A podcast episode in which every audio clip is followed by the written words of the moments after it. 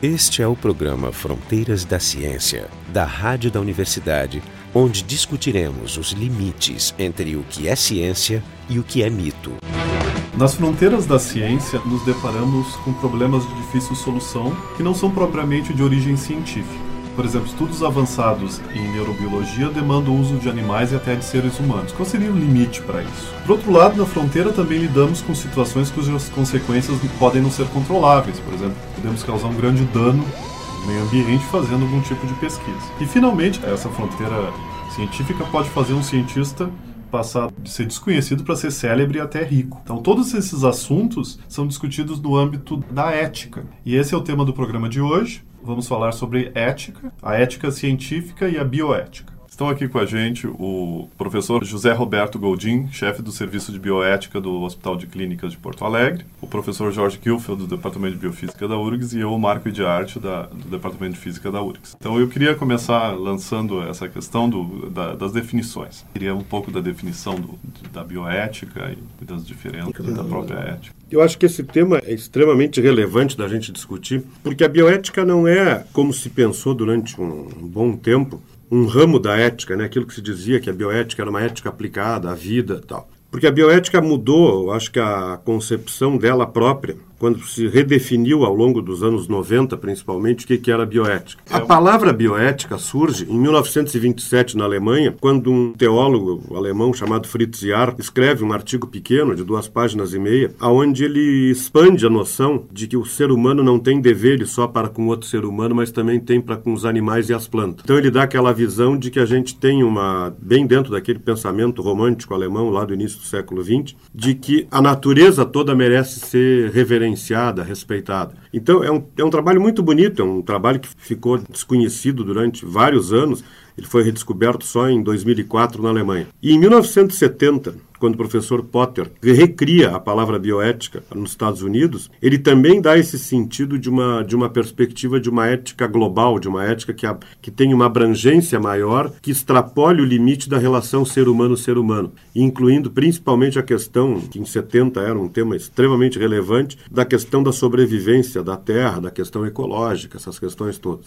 O que aconteceu é que a bioética, também naquele mesmo ano de 70, na Universidade de Georgetown, na cidade de Washington, foi usada a palavra para falar sobre os desafios que a medicina estava trazendo naquela época, que era um momento onde se estava repensando as coisas de reprodução assistida, de transplantes e tal. Então, o pessoal contextualizou, por um lado, a bioética dessa perspectiva ampla, global, de colocação da, das questões, extrapolando o limite do humano, chegando na questão dos animais, das plantas, do ambiente, da terra como um todo, e do outro lado fazendo como que uma extensão da ética médica saindo só da relação médico-paciente, mas chegando na questão de repensar as práticas médicas, como era. E isso acabou ficando a marca da bioética por muito tempo. E na segunda metade dos anos 90, a bioética começou a ser de novo repensada. E nesse momento, o pessoal antigamente via assim, que era uma ética que se aplica à medicina, é uma ética que se aplica ao ambiente. Uma ética aplicada, um campo particular da grande Exatamente. E, e até em Buenos Aires, os caras chegaram a criar uma disciplina de ecoética. O pessoal na, nas neurociências tem hoje em dia um gente falando em neuroética. Então começa a ter essas, essas multiplicações das éticas é, qualificadas. Na astrobiologia tem também uma ética que se discute. É da intervenção, que é. pode examinar um outro planeta e contaminar Sim. ele. Então, tu, tu Sim, e tem a, por exemplo, na Comissão de Ética Mundial da Unesco, que trabalha muito com a, né, aquela comissão de ética na ciência da Unesco, que não é o comitê de bioética da Unesco, de ética na ciência, tem uma enorme discussão dessa questão da intervenção espacial. De até que ponto, a questão do que, que se faz com o lixo que fica acumulado na órbita da Terra, essas coisas todas, e que não na perspectiva até tanto ecológica, mas na, na, na perspectiva de intervenções próprias lá em cima, o que direito se tem de fazer esse tipo de intervenção. O que, que aconteceu na segunda metade dos anos 90 é que a gente começou a ver que, por exemplo, na bioética, se ela simplesmente fosse uma ética aplicada à vida, ela era ética propriamente. Sim, qual é, o que, que é adicionado quando você começa a falar bioética? O que, que se adicionou? O que adicionou foi a ampliação do campo de ação. Isso não tenho dúvida nenhuma. O que a bioética fez foi ampliar o horizonte da discussão da ética, da minha relação com outro ser humano, para tentar alargar o foco em última análise. E como é que se forjam esses valores? Porque tem que adicionar também valores, né? Como é que começa Não, a mas eu acho que, na verdade, isso é uma espécie de né, capítulo paralelo, digamos, a um, a um, incremento da consciência ecológica é, também, que é uma exatamente. coisa típica do fim dos anos 60 e dos anos 70, quando se começa a compreender a relação do, o, da sociedade e o biológico, resgatando e, e o que a gente faz hoje em dia, por exemplo, que o meu grupo todo, pelo menos, trabalha na perspectiva de que a ética não, a bioética não é uma ética aplicada. A bioética é um grande campo interdisciplinar e o que a ética, o grande papel da bioética hoje em dia é fazer mediação entre campos de saberes estabelecidos. Ou seja, o meu papel na bioética dentro de um hospital é facilitar as relações para tomada de decisão mais adequada entre a medicina, a enfermagem, as famílias, os pacientes e assim por diante, mas a bioética em si ela não é uma disciplina, ela não tem um corpo de saber próprio. O que ela faz é trabalhar sempre na área de interfaces. A aplicação seria, tu está falando de aplicação clínica, quando tem que decidir entre terapia, coisas Ou assim. então mesmo quando a gente está avaliando projetos num comitê de ética em pesquisa. O que a gente está fazendo ali não é fazer uma leitura de valores éticos simplesmente. Nós vamos entrar em coisas metodológicas, nós vamos entrar em coisas financeiras, para ver até essas questões assim, até que ponto é um projeto relevante, até que ponto ele é um projeto execuível. Poderia elencar o que é olhado, o que, que o comitê olha? Mas acho que antes de entrar nisso é bom talvez é, contextualizar ah, o que seria ético. A bioética comparado, por exemplo, com as questões morais e é, com as é, questões legais. Situando isso bem, a gente pode entrar nos casos isso, mais particulares. É, né? Porque até, durante, se a gente pega, por exemplo, em vários textos da própria filosofia, essa confusão entre ética e moral é extremamente frequente. Eu tentei fazer meu tema de casa e, e saí mais confuso. Quer ver como é fácil? Que é o seguinte, ó, isso durante grande parte da história da filosofia, o pessoal usou ética e moral como sinônimos. Mas o uso for... popular também é. É, no, no uso é, popular mais ainda. Popular, é, né? ainda confunde. Mas eu, um dos exemplos que eu li era o cara falando, por exemplo, em, em direito.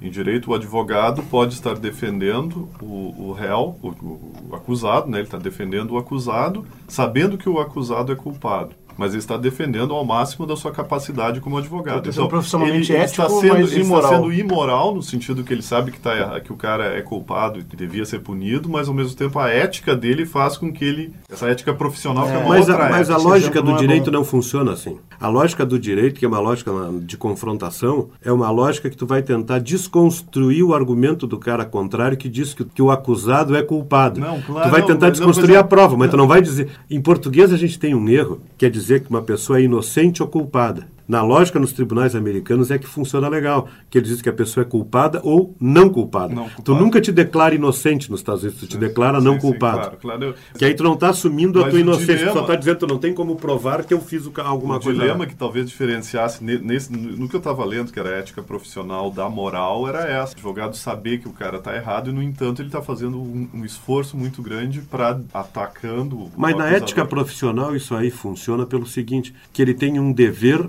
de proteger minimamente que seja, no campo do limite do possível ali, os direitos daquela pessoa aí. Claro. Mas é bom fazer a distinção, antes, fazer a distinção simples. Não, ela é extremamente fácil de pensar assim. Hoje em dia, se a gente for discutir a ética, a moral e o direito, elas são coisas totalmente diferentes uma da outra. E, a, e tanto a moral quanto a ética, ela sempre, desculpe, a moral quanto o direito, elas sempre se referem a regras. Elas sempre estão referindo a prescrições de conduta. A moral e o direito surgem na história da, da civilização no sentido de tornar as nossas ações previsíveis. Nada mais do que isso. Então, o que, que surge nesse contexto? É de tu chegar e dizer, por exemplo, o seguinte: eu vou estabelecer um código de conduta de, por exemplo, nós vamos pactuar que esse nosso programa vai ter uma duração de X minutos. Isso é uma regra que nós estabelecemos, ninguém vai nos punir se a gente descumprir. Agora, nós vamos ter que, de alguma maneira, nos organizar para estar tá aqui nesse dia, nessa hora, gravando, e é um pacto moral que nós estabelecemos, é uma regra que a gente estabeleceu entre nós, é um acordo que a gente estabeleceu. Quando a sociedade tenta, de alguma forma, regrar isso no sentido mais amplo e particular para cada sociedade, ela estabelece isso na forma de obrigações ou de proibições, que são as leis. E a ética não está nesse plano da regra, ela não está no plano da prescrição. A ética está no plano da justificativa de por que, que aquela ação pode ser considerada adequada ou não. É totalmente diferente. E o erro que surge disso é o mas uso... no na... coloquial se usa... Exatamente. Ah, isso não é ético. E ou não... seja, isso não é... Mas não se essa regra, tu quebrou é. a regra. É um mas... uso errado, na verdade, que as pessoas dão. Eu não sei se chega a ser tão errado ou se foi um erro inicial de definição que acabou sendo impregnado nisso aí. Porque tu vê assim,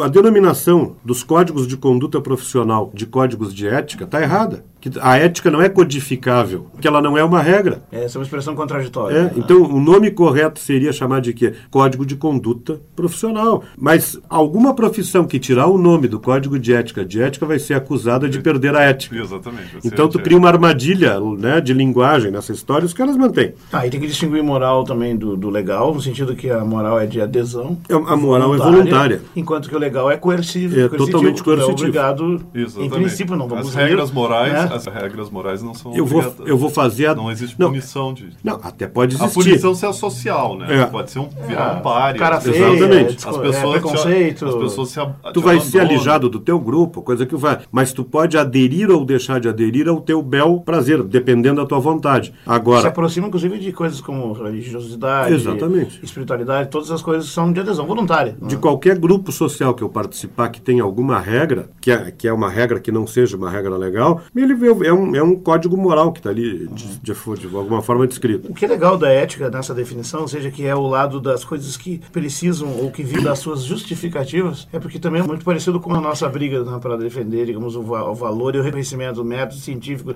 do, da grande contribuição é da mesma ciência, coisa. que é o, a, digamos, o reino da racionalidade na decisão sobre os comportamentos. É, né? é muito parecido. Então, a bioética, no fundo, esse programa aqui tem uma meta bioética também, no sentido de conseguir justificar. Mas então, a justificativa do programa é uma justificativa ética. É verdade. Claro. Então, já que a gente está falando nisso, esse é o programa Fronteiras da Ciência. A gente está discutindo bioética e a ética na ciência. O nosso ouvinte, se quiser se aprofundar um pouco mais no tema, ele tem que ir para o nosso site, no frontedaciencia.urgs.br. Bom, agora eu queria continuar pela direção que eu tinha enveredado antes, que era o papel do Comitê de Ética. Vamos para a parte mais prática agora. O que, que ele olha? Eu apresento o meu projeto lá no Hospital de Clínicas. O que, que ele vai olhar no meu projeto? A grande questão do comitê é tentar trabalhar minimamente com um padrão mínimo de qualidade para o projeto ser realizado, no sentido de quando ele é realizado, seja no Comitê de Ética em Pesquisa de Seres Humanos ou no, no Comitê para Uso de Animais, que é outro comitê só para pesquisa em animais. E o centro é grande, inclusive.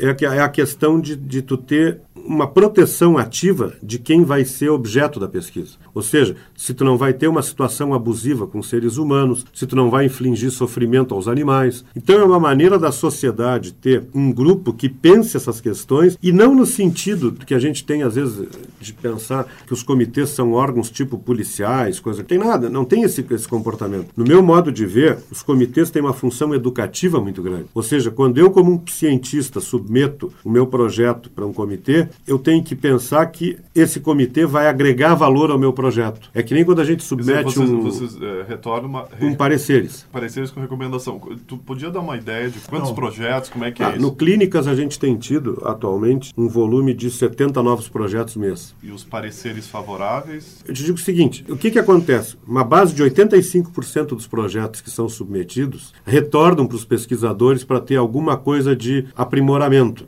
Então ele vai com sugestão. Te dá um exemplo típico. Um projeto que chega sem cálculo de tamanho de amostra. Que aí chega e diz assim, mas por que, que ele tem que fazer um cálculo de tamanho de amostra? Se o cálculo, se a amostra for insuficiente, ele não vai chegar em conhecimento nenhum que possa ser validado. Vai estar submetendo e se ele, as pessoas a um e se ele Para quê, né? E se ele fizer um trabalho que vai além do necessário, ele está fazendo uma exposição indevida também. É. Então, o cálculo de tamanho de amostra, que muita gente chega ah, mas isso não tem nada a ver com o aspecto ético. Claro que tem. Totalmente. Porque é. ele pode claro, ser um fator claro. de exposição desnecessário. Sim, os dois extremos, um é desperdício, né? O, porque tu usou aquelas pessoas. Pra nada. Não, os dois são desperdício, é. porque por uma tu usa... Um por carência e o outro por excesso. Isso, exato. E desperdício no sentido assim, é um, tu não vai obter nada mais com mais animais ou com mais mais pessoas para aquela informação. Então aí tem a razão econômica, que é o custo, mas essa é a menos importante, na verdade, embora essa seja super óbvia. O Comitê de Ética em Pesquisa da URGS, quando a gente começou em 97, o Comitê da URGS, uma das, naquela época não tinha os comitês de animais, a gente avaliava seres humanos e animais do comitê, no, no Comitê de Ética em Pesquisa Era tudo junto. geral. A grande discussão que surgiu no início foi fazer cálculo de tamanho de amostra em experimentação animal. Que o pessoal disse, não, a gente vai fazendo, mas não é vai fazendo. Os métodos de estatística para isso funcionam para animais, para pessoas, seja lá por que for. Então vamos aplicar para tentar aprimorar metodologicamente, que consequentemente melhora a parte ética também. E quando a gente avalia um projeto, os três grandes olhares que a gente faz na avaliação, primeiro é se o projeto efetivamente gera conhecimento. Até que ponto a gente precisa fazer aquilo ali para gerar o conhecimento. Conhecimento novo, né? Novo. Porque se já existe, se já está comprovado, se a gente já tem conhecimento, se é simplesmente uma replicação, não tem por que fazer de novo. Por exemplo, eu tenho uma justificativa que às vezes a gente pode defender de fazer de novo? Quando a gente está querendo, em iniciação científica, que um aluno aprenda método, que a gente faça um trabalho que já foi feito e refeito. Até uma questão que, que gerou aqui na URGS processos e coisas assim, que era a questão de alunos, um aluno. Tá, mas aí é no ensino, não é na pesquisa. Isso, exatamente. É, declarou objeção de consciência porque. Não, mas achava, ali é diferente. Porque é ele achava que, por exemplo, é isso eu, eu ouço falar, que a, o aluno que advogaria o direito dos animais diria que, que seria um desperdício de um animal ser usado numa prática de de sala de aula, já que aquilo ali é uma coisa conhecida. Não, mas isso é uma, mas isso é uma questão, por exemplo, assim, aqui na URGS, em várias, vários departamentos, essa mudança já ocorreu há vários anos atrás. Hum, quase 20 anos. Que já se tem o quê? As aulas que são meramente repetição são feitas gravadas, ou então, por exemplo, é uma demonstração, mas não é mais aquela situação de demonstração onde cada animal era morto por cada, um animal para cada aluno, como era na minha época de graduação. Ah, você quer dizer que foi, isso foi enxugado? Muito, não. É antes e depois, que que é outro sobrou? mundo. O que praticamente sobrou? hoje ninguém mais faz aula com cães em fisiologia. Não, eu fiz, tu fizeste, Eu também fiz. Mas o que, que sobrou? O que, que sobrou? Assim? O que sobrou, te dar um exemplo bem típico aprender a fazer técnica operatória na faculdade de veterinária. Tu não tem outra maneira de aprender técnica operatória, técnica cirúrgica, senão fazendo cirurgia. Tu pode comprar modelos que existem hoje, a gente tem isso disponível é, na universidade, plástico, de fazer modelos de plástico, uns modelos maravilhosos para aprender a fazer sutura. Que aí tu não precisa suturar num animal para testar, tu aprende a fazer ali. Tu pode pegar, por exemplo, tem alguns modelos de animais em rato, por exemplo, para aprender a fazer punção de artéria caudal, que aí tu aprende a fazer e que nunca é igual. Tu que no animal, porque o animal é. se mexe. É, isso é uma etapa no treinamento. Mas né? isso é um treinamento. Mas o passo final, tu Mas tu vai ter que ter uma bicho, etapa né? de aprendizado em vivo nisso aí. E depois, se tu vai ser um cirurgião clínico, eu não quero ser operado por um cara que quer aprender a operar num boneco. a gente meio que enviesou, tu estava falando as três, os três olhares que o comitê faz. Um de, deles era geração esse, de conhecimento. Geração de conhecimento. O segundo é execuibilidade. É até que ponto aquele projeto é viável do ponto de vista metodológico. Se as condições que são necessárias realmente existem, se as pessoas são qualificadas, se existe recurso... Se as pessoas são qualificadas. Porque aí, tu, por exemplo, tu, tu avalia um currículo de uma pessoa e tu pega a trajetória de pesquisa dele. E tu vê que aquela pessoa chega, por exemplo, e diz assim, se tu pega um grupo de pesquisa que resolve trabalhar hoje em dia em área de nanotecnologia, por exemplo, tu vai lá para trabalhar em coisas de nanotecnologia aplicadas na área de biologia molecular, que é uma área de fronteira legal, aberta de trabalhar. Agora, um cara que nunca trabalhou em biologia molecular, que nunca teve treinamento nessa área, se ele vem de uma outra área, envereda, sozinho, sem nenhum outro, alguém se no grupo. Colaboração, se o físico quer fazer eletrofisiologia em rato, é, aí vai dizer, não, não. Aí tu chega assim, olha, te, te associa com alguém que sabe, e até tu, é uma associação legal de fazer, de tu ter um físico trabalhando junto com o pessoal da biofísica, pode dar uma mistura legal. Agora, tu não pode chegar, mudar o rumo e isso na, é, é, muito frequente. E se envolver animais, provavelmente vai, vai envolver um manuseio inadequado, com mais sofrimento, mais desconforto. Exatamente. E isso é que você pode considerar antiético. Exatamente. E a terceira? E a terceira é relevância, que é o mais difícil de todos. A quem interessa essa questão. E aí que tu entra, por exemplo, na discussão de conflitos dizer, cara, de interesse. A amostra pode estar certa, o conhecimento pode ser novo, o cara pode ser capaz de fazer o experimento, mas... Tem um baita conflito de interesse no projeto e aí tu chega e diz, olha, vamos esclarecer essa questão. Então tu chega e começa a ver. E o que que acaba acontecendo? O comitê tendo um papel educativo, ele vai mandar um parecer pedindo que me esclarece tal ponto que não ficou claro. Melhora o termo de consentimento que o paciente não. Os caras botam um termo de consentimento assim. Declaro que fui informado sobre as características do projeto. Tudo bem, então bota as informações ali escritas. É. Inclui é. o nome do pesquisador com um telefone para ele poder fazer o contato se ele tiver alguma dúvida. Só um esclarecimento assim de botar, porque nós estamos discutindo ao mesmo tempo as questões de ética em pesquisa com humanos e com animais. E, e há uma diferença, essa que ele mencionou agora, o professor Golding mencionou, o consentimento informado. Esse é o instituto central quando se faz pesquisa em humanos. E coisa que não dá para aplicar com animais. O que é o mas consentimento mesmo, informado? Mas é mesmo é... isso não é um pouco subjetivo? Não, não, não é nada subjetivo. O que, é o consentimento informado? Consentimento informado tá, é uma palavra que é uma expressão, se me corrija se eu estou errado, né? que é, foi desenhada para ser utilizada de forma indissociável. Tu tem que obter, para uma pessoa se voluntariar ou, ou participar de um processo de pesquisa em alguma etapa, que evidentemente não envolva risco eh, total, por exemplo, de morte, mas ele até pode ser assumido, o cara pode admitir participar do experimento sabendo que pode morrer em função disso. É isso? Tem que ser é, em alguns casos limítrofes, se o cara está com uma doença muito grave e ele é um. Sim, situações extremas. Voluntaria, mas normalmente pessoas saudáveis não se voluntariam para esse tipo de coisa. Mas né? nem seria. Não, não, não, não, se permitiria, né? Ou se permitiria? Não sei. Não, se não, numa área de saudável. pesquisa Para a pessoa saudável, claro que não. Mas Nem se ela quiser. Se ela quer fazer um experimento, quero morrer disso, não. É um suicídio planejado, mas só para a ideia Aí do. Seria um suicídio cientificamente assistido. É. o Dr. Kevorkian está pairando sobre nós aqui. Mas o, a ideia do consentimento, ou seja, ele tem que dar uma anuência, mas essa anuência tem que ser qualificada. Qualificada, ele tem que entender o que ele está dizendo. É, por Portanto, ele tem que ser uma pessoa adulta, responsável, preparada minimamente para entender. Tu pode, por exemplo, não conseguir jamais uma coisa desse tipo como consentimento informado, uma pessoa com uma educação menor, que não tem condições de entender o que está acontecendo, ou de uma criança, ou de um incapacitado que não pode opinar. Então, é daí que tem esse tipo de... E aí que entra a questão de tu ter uma proteção adicional para esses grupos vulneráveis. Exatamente. Né? Alguém vai ter que decidir ou tutelá-los de uma certa forma. Né? Ou, ou então tu vai ter que chegar e dizer assim, até que ponto esse grupo efetivamente tem que ser pesquisado desse jeito. E essa é uma questão ética fundamental. Quais Sim. são, quais vai são fazer um experimento lá coletando amostras numa, numa tribo indígena no meio da selva que não, não vai jamais conseguir dar formado. É uma situação típica de conflito. Eu queria, eu queria saber os temas espinhosos. Que, que, Do que na pesquisa ou na, na pesquisa? É, eu acho que o grande tema atual na pesquisa é fraude. Eu acho que, do ponto de vista de ética na ciência, é o tema mais relevante de todos. Está por cima da discussão se o se célula, célula tronco pode ser de embrião ou não, ou clonagem. Não, eu, aí é questão não, da situação outras, social. Mas né? eu acho que aí são outras coisas que é assim.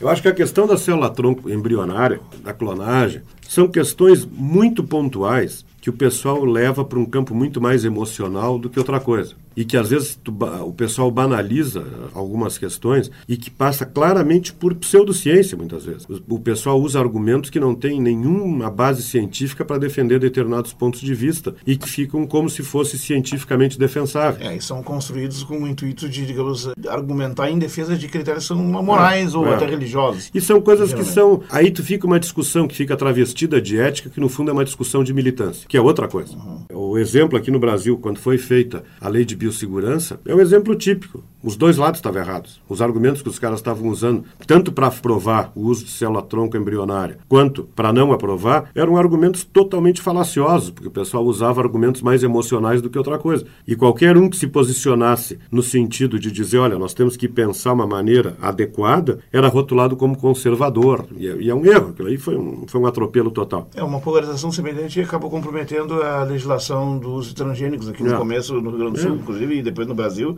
em 99, que eu participei bem de perto. Fazemos essa situação ali, com os argumentos errados que o pessoal que era contrário, desculpa, a favor das células-tronco usava, que era assim, não, temos que permitir a pesquisa para curar as doenças. Não, e, e, eles venderam uma ilusão de que bastava liberar a pesquisa que a solução já estava na gaveta ali pronta. Na esquina, é. Né? Não é verdade. No dia seguinte que a lei foi aprovada, a gente recebeu no hospital inúmeros telefonemas de familiares de pacientes querendo trazer os pacientes para ser curados. Eu tenho colegas no Rio, lá na, na faculdade, tinha fila na frente do laboratório é. durante semanas. O grupo do Radovan, lá, é. lá, no Rio, teve um problema muito sério. Nós aqui tivemos. E é muito desagradável eu, eu ser o portador da má notícia. É, tu vê conferindo na cadeira de rodas e diz que bom que você já consegue curar isso agora. Eu, Pô, e, e, por causa da lei, bastava a lei. É. E, e, tu pensa só o seguinte, e o que, que era o argumento? Era, era só tu pegar, por exemplo, assim, o que, que foi usado? Estava na capa das revistas semanais naquela época. Eles botavam as crianças com cadeira de rodas, que nunca iam se beneficiar de terapia celular. Que não tem como. E eles botavam, e aquelas crianças teriam que ser uma reconstrução. Né? Ah, sim, eles, na frente do Congresso. Na frente do Congresso. Isso, um e assim, diga sim, diga sim à vida. Isso, isso. E aquilo ali era um argumento emocional e que funciona, mas está errado. Nos Estados Unidos eles usaram o, aquele ator, o Christopher Reeve, que era o super-homem. Tinha, tinha uma aquela... fundação, inclusive, para é, promover e, essa ideia. É, e eles usavam ele como um garoto propaganda. Esse é o programa Fronteiras da Ciência da Rádio da Universidade. A gente está discutindo bioética e ética na ciência. O nosso site é o frontedaciencia.urgs.br. Bom, a gente está no finalzinho, então a gente podia continuar discutindo as questões mais espinhosas. E... Eu só, você estava falando da fraude. É, eu, eu acho que é importante retomar isso aí. Porque a quantidade de pseudociência que é divulgada hoje numa roupagem científica é um negócio que assusta. É o motivo principal desse programa. E se a gente for pensar, por exemplo, assim, ó, a quantidade de lixo que é publicado como se fosse, de ver, por exemplo, revistas que são publicadas que não existem e que estão na internet como se fossem revistas científicas. Como assim? fraude. Isso Pessoas existe, que mentem, é. currículos mentidos. Não, né? mas, mas existem revistas editadas que não existem. Não existem. Entende? Que não existe corpo editorial, que não existe essas coisas. Os caras criam. Semana, pa semana passada saiu um alerta importante da questão da produção de conhecimento na China de que como eles têm revistas que são publicadas só em chinês, que os caras pegam trabalhos e simplesmente traduzem, trocam os autores e republicam. Que isso teve vários, vários casos. Mas isso aconteceu a gente até na, um colega meu chegou para mim e disse assim, tu vê que tá, tem esse tem esse, esse pesquisador chinês que, que que de repente explodiu o número de, de citações dele, não sei o quê. Mas eu, eu, esse, esse meu colega olhou e disse assim, mas esse método dele é um método antigo. Então o cara propôs, começaram a chamar método de fulano. Mas é o método do tempo do Poincaré. É um método tipo de 200 anos Eles estão requentando Sim, coisas. E de repente o cara está reescrevendo é. a história, né? O, o... Mas tu pega na área biológica, toda aquela a quantidade de fraudes nessa área de clonagem de células-tronco, todo aquele problema da Coreia, todo esse problema agora do Venter, me, o mega lançamento da vida sintética. Cíntia, ah, não é verdade aquilo? Não, não é que não é verdade, não, não, não é, é aquilo. que está prometido, ela é Entendeu? é uma pequeníssima modificação de um organismo que já existia.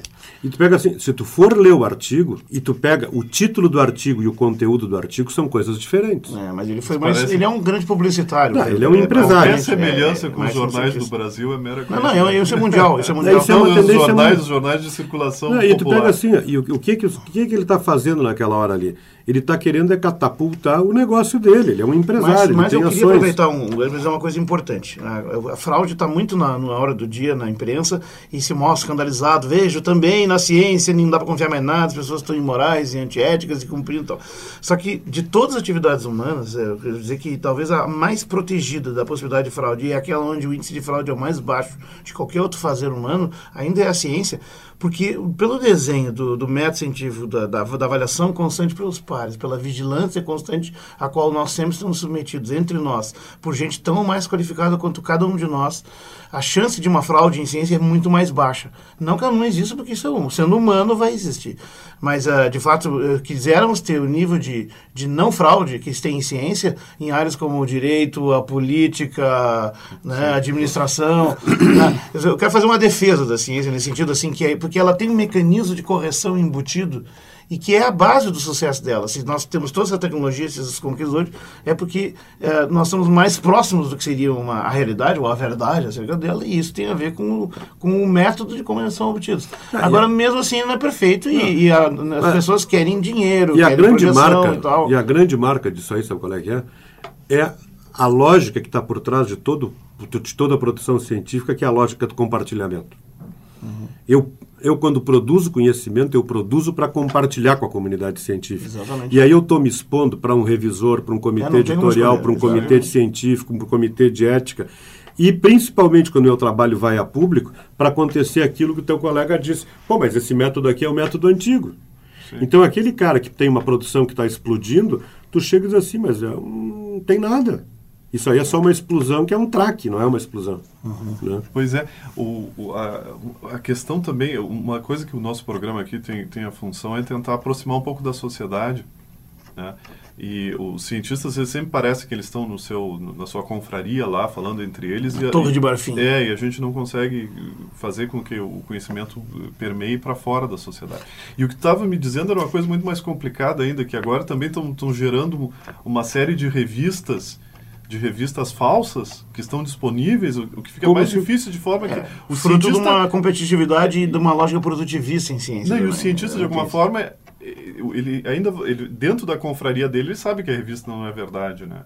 Mas o, o popular que começa a acessar isso da internet sem critério, ele de repente vai ver que tem mais revistas né, das falsas do que das verdadeiras, mas ele não é, vai saber Não tem como distinguir o joio do trigo. Não, mas aí tu pega assim, aí é o papel, por exemplo, de tu ter bancos especializados, tipo PubMed na área médica, né, que é um grande repositório da, da produção científica, de identificar os artigos que foram retratados ou que foram denunciados como fraudulentos. Sim. E aí eles estão lá com um rótulo do lado dizendo que aquele artigo ah, foi fraudado. Tem, tem, as respostas, as críticas. Então isso aí é fundamental. Ainda não é perfeito, mas está tá caminho Mas está caminhando. A, a gente está terminando aqui uma última mensagem. Eu acho que esse, esse tipo de atividade que vocês estão fazendo, eu acho que é um dos grandes papéis da universidade de abrir um pouco esse debate, como vocês estavam dizendo, para fora e a gente, de alguma maneira, propiciar com que essa discussão entre na, na pauta de discussão que a sociedade tem. e que a gente tem uma carência de jornalismo científico, eu acho que a gente tem essa divulgação feita ainda de uma forma não tão eficaz quanto deveria, e esse tipo de programa eu acho que justamente abre a brecha da gente poder discutir com a sociedade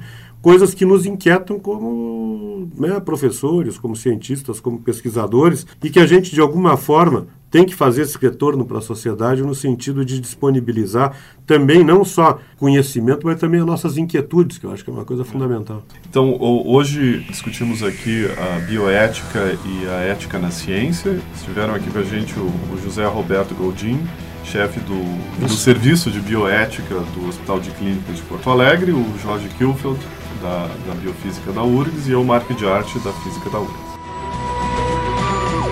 O programa Fronteiras da Ciência é um projeto do Instituto de Física da URGS. A rádio da universidade não é responsável por eventuais opiniões pessoais aqui expressas. Técnica de Gilson de Césaro e Kleber Mendes. Direção técnica de Francisco Guazelli.